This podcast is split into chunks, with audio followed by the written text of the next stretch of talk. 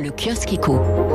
Les grands titres de la presse économique, euh, il n'y en a qu'un. Il n'y en a que pour l'ENA ce matin. Ça y est, Emmanuel Macron relance le projet de sa suppression. Titre Le Figaro, page 2. C'est prévu pour 2022. L'école du pouvoir sera remplacée par un nouvel institut du service public. ENA, la fin d'un système. Ça, c'est le Parisien. Euh, pour les échos, Macron s'attaque à la fabrique des élites. Alors, à quoi ressemblera la future formation? Le classement de sortie sera maintenu, explique les échos mais les diplômés n'intégreront les grands corps qu'après plusieurs années sur le terrain. Fini les élites républicaines déconnectées, la vertu est au ras du terrain désormais. Cela dit, à y regarder de plus près, hein, la suppression de l'ENA, c'est changer pour que rien ne change. Hein. Libération n'est pas emballée.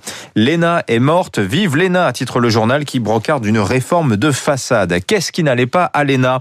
Bah, C'était devenu un objet politico-médiatique, dit dans le Parisien l'historien Arnaud Tessier, qui rappelle pourquoi le général de Gaulle avait créé l'ENA en 45.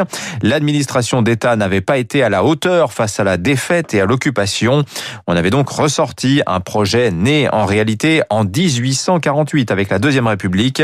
L'ENA en fait, est, la victime expiatoire de la crise du politique, explique beaucoup de, euh, de personnes interrogées dans les journaux ce matin. Supprimer l'ENA, c'est l'art de la défausse, dit à Arnaud Tessier.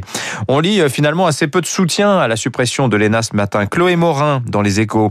Attention à ne pas céder à la tentation dégagiste. Le LR, Julien Aubert dans le Figaro. L'ENA sert de fusible contre la colère des Français. Jean-François Copé dans le Parisien.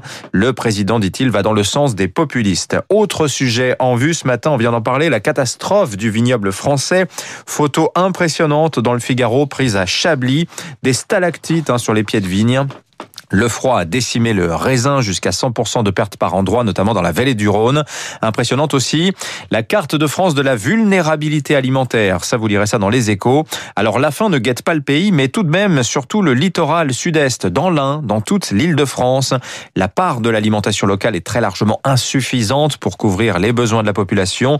Une peur ancestrale hein, réveillée lors du premier confinement.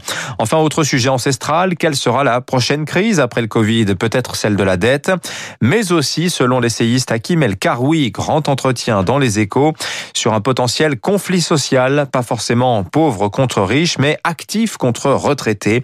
Le sujet, selon lui, c'est la répartition de la richesse entre les générations. Qui fera les sacrifices pour redresser les finances publiques du pays? Eh bien, justement, on en parle tout de suite dans le journal.